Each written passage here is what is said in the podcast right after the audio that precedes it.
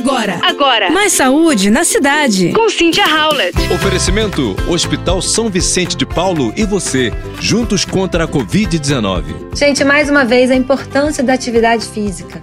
Não só para nossa saúde aqui do corpo físico, mas principalmente emocional, mental.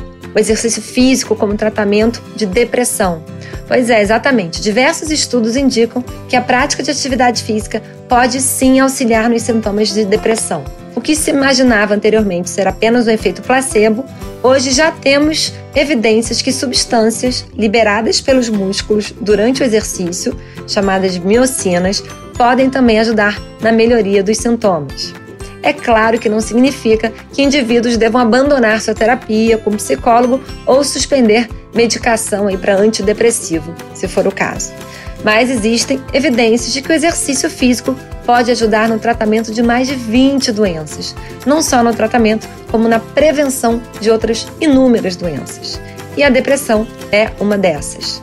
Então, pega o seu tênis ou escolha seu exercício, mas não deixe de praticar sua atividade diariamente. Você ouviu Mais saúde na cidade. com Cynthia Howlett.